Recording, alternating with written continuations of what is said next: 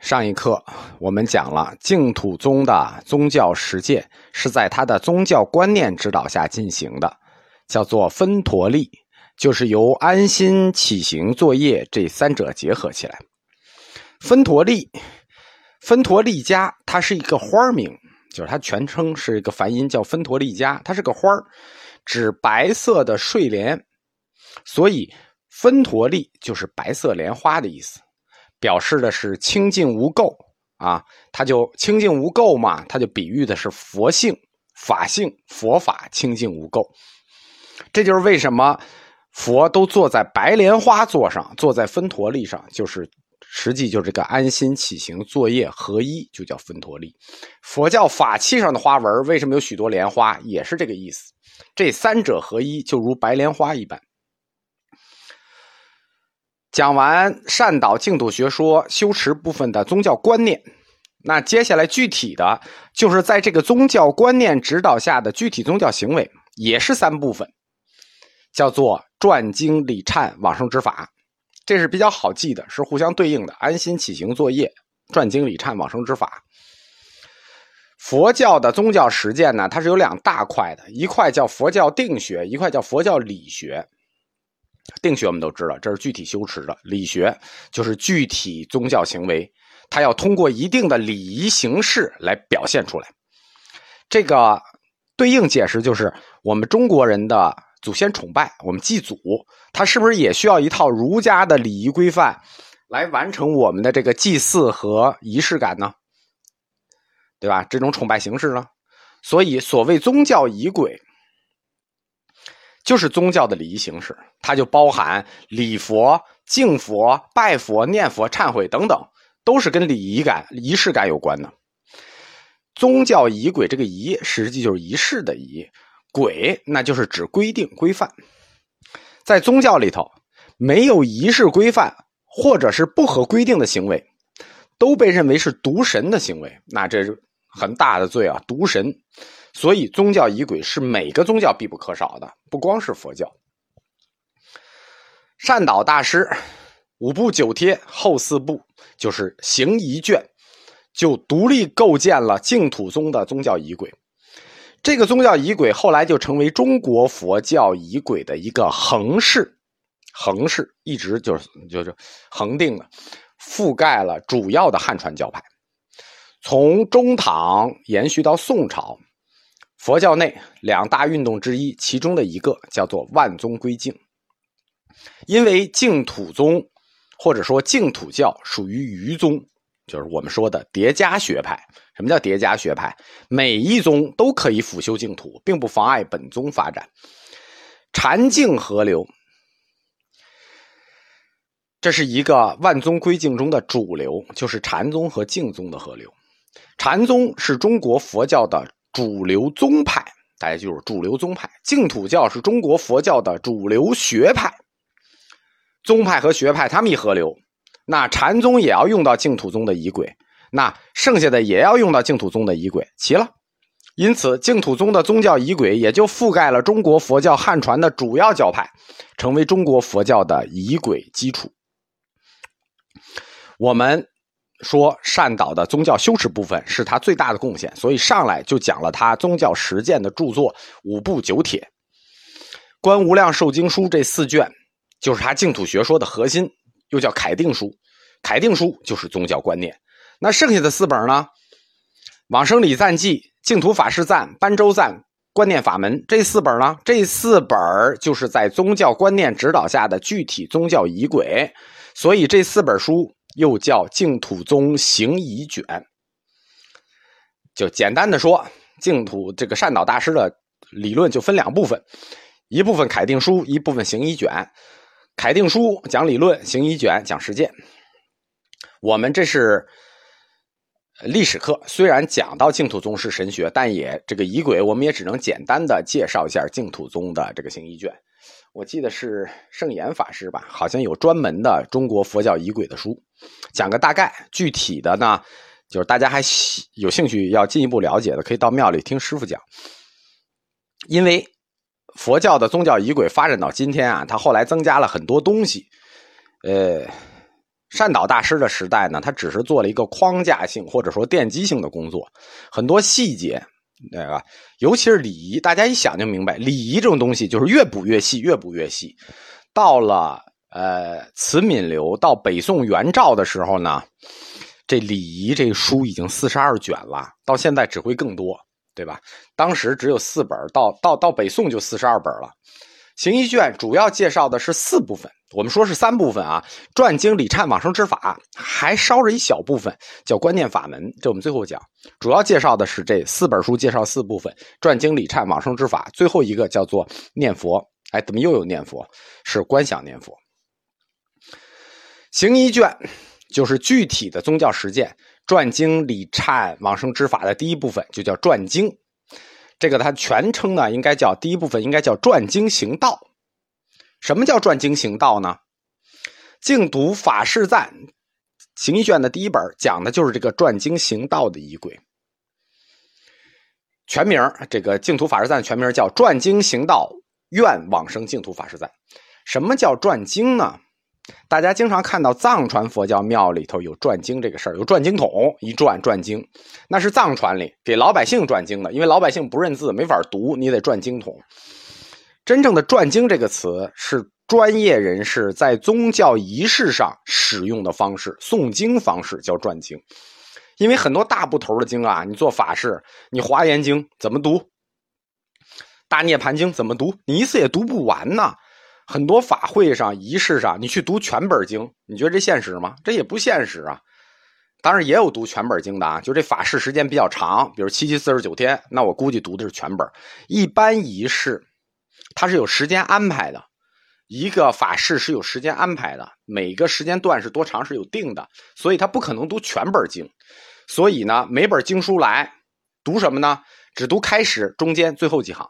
或者说读开始，然后做翻书的样子，每页都读开头，这种读法叫做转经，也叫转读，这是在法事上用的转经读法，这叫转经。所谓转经行道，行道呢，它包括两部分，一部分是在具体的宗教仪式上，一部分是在日常的礼拜上，都要用到这个行道。不光要转经，行道就是绕佛礼拜。可能绕佛，也可以绕堂，绕佛堂而言。当然了，也有绕塔的，是指僧人个人或者是一队人排列成行绕着礼拜。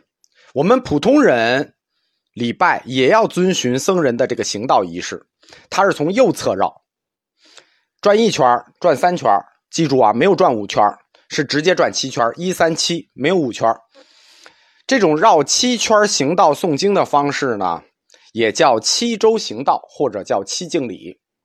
这是一个常用的行道仪式。在行道的过程里头呢，一边绕行，一边撒花，一边诵经，一边唱诵梵呗。这就是净土宗法事常用的仪式，这就叫转经行道。所唱和所诵的内容，就是愿意往生净土。行道礼拜，绕一周、三周，尤其是绕七周礼拜的时候，一定要唱梵呗。这就涉及到佛教仪轨中特别重要的一个概念，叫梵呗。就是正好讲到了，我们就顺便提一下，呃不然很少有机会提到它。就是什么是梵呗？梵，梵语的梵，呗，口字旁一个贝壳的贝，梵呗。是属于佛教四框架的第四个框架，就是佛教的文学与艺术框架。它在佛教文学艺术框架里属于非常小的一支，叫佛教音乐。佛教艺术我们都知道，佛教艺术框架里头包括佛教的建筑、佛教的绘画、壁画、雕塑等等。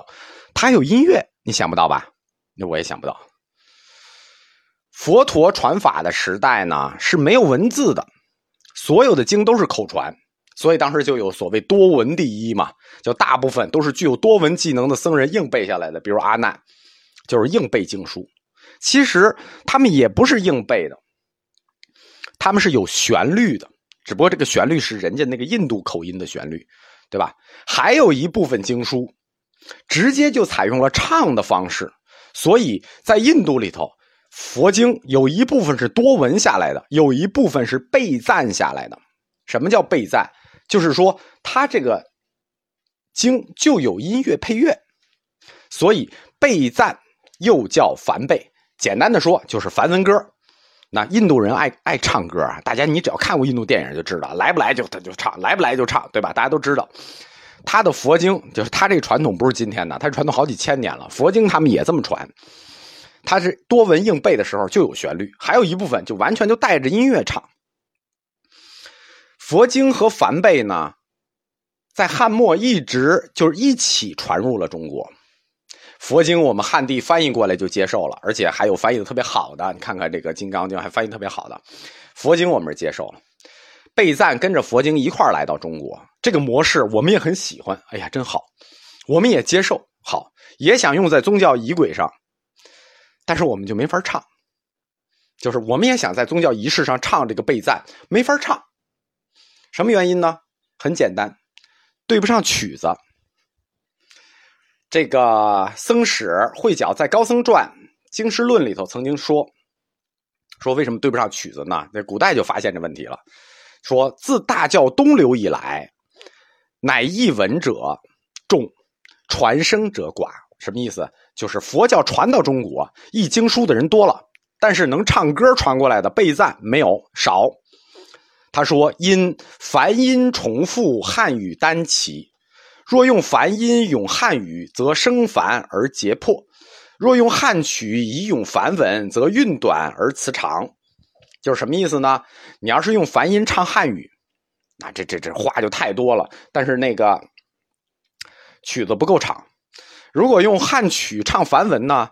啊，这个曲子够长了，这词儿又不够长。是故金言有意，反响无受。就这话在古代就已经定下来了，说。经书有翻译，但凡背没有传，叫反响无受。这话的意思就是佛经翻译的好，梵背我们确实没有戏，但是也不是完全没有传过来啊，传过来一部分。《高僧传经师论》后面说：“这左江西荆楚蜀亦颇有转读，只是咏歌乃无高玉。”而不足而传，什么意思呢？就是说各地方用他们的民歌小调唱过一部分，但是只表达了意思，没有传达法意。就是印度备赞传进来部分，但没有系统的传进中国。传进中国了，估计也都是用什么二人转呢？啊，那没有二人转，应该是什么秦腔舞的，就唱过一点我们今天佛教仪轨上使用的备赞。是我们自己硬造出来的。中国佛教唱诵音乐备赞的创立是在三国时期，是谁创造的呢？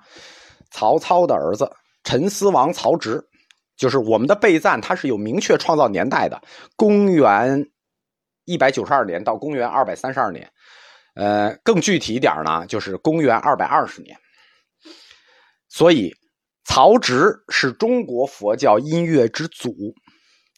据记载，陈思王曹植于魏明帝太和四年啊，就是公元二百三十年，不是公元二百二十年，公元二百三十年，游览虞山，虞山就是今天山东的东阿县，在岩洞里听到梵音歌唱，实际上呢，就是在大海边上，这海水灌到石洞里，拍这个石洞的声音。曹植认为是鱼神显灵了，他本身就是一个才子，他就把这个声音编成曲子了。编成曲子之后呢，把一本马屁经塞进去了，不叫马屁经，叫《太子瑞应本起经》，把这个内容就塞进了这个，就是摁进了这个调子就唱，这就是中国佛教第一个音乐备赞，叫做《虞山梵呗》，这是中国梵呗的开始，也是中国佛教音乐的开始。这这扯扯太远了啊，这是。这正好讲到这个佛教礼仪，讲到梵呗，我们就扯一下。这实际是中国佛教四框架里头，就当我们给文学艺术框架开个头。我们回来继续说净土宗的宗教实践。善导大师在《净土法师赞》里头就定了这个转经行道仪轨。定完了之后，他在书里的最后面有一句非常重要的话，叫“一切时常依此法，以为恒事，应知”。哎，这一看他就是山东人，以为恒事应知。应知应该知道，放在最后。山东人喜欢倒装句，以为恒事，就是永远如此。这就是宗教仪轨中的转经行道。第一部分，转经礼忏往生之法。那宗教仪轨的第二部分就是礼忏。什么是礼忏呢？哎，礼忏就是拜佛忏悔，拜佛礼忏，它是有时间点的，不是随时随地的，而且它是有有有规范的。我们开始就说了几次，六次，为什么？印度时辰，印度时辰是六个时辰，昼夜六时，所以拜佛礼忏也是六次。因此，善导提出的礼忏法又叫六十礼忏法。主要制定的是六十中，就是这六个六个十十次忏悔，每个忏悔的不一样啊。各个时要唱什么赞文，礼拜什么，怎么礼拜，怎么忏悔。他善导的行医卷的第二本就是这个《往生礼赞记》，《往生礼赞记》就明确出来六十礼忏的具体内容、赞文、忏法。所以，《往生礼赞记》这本书，它既是净土宗的日课、日常用，也在法会上用，是净土宗法会的一个重要法仪。六十忏法怎么分呢？它是这么分的。我们说过六十，叫日末十礼，就是每天六十忏法的开始是下午四点，下午四点为一天六十忏法的开始，从晚上日落起。日末十礼、初夜十礼、中夜十礼、后夜十礼、旦起十礼、日中十礼，那四个小时，每个小时礼呃每四个小时礼一次，六十礼毕归命忏悔。那这六个小时，我们说是有不同的内容的，不同的忏法的。这个内容忏法就复杂了，我们可以简略的说一下：六十里忏法，它的忏悔是有程度和层次的，不是说从头忏悔到尾，分层次。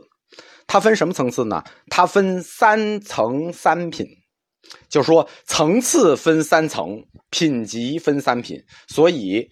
净土宗的忏悔法六十里里忏法，它的考核标准就叫做三层三品。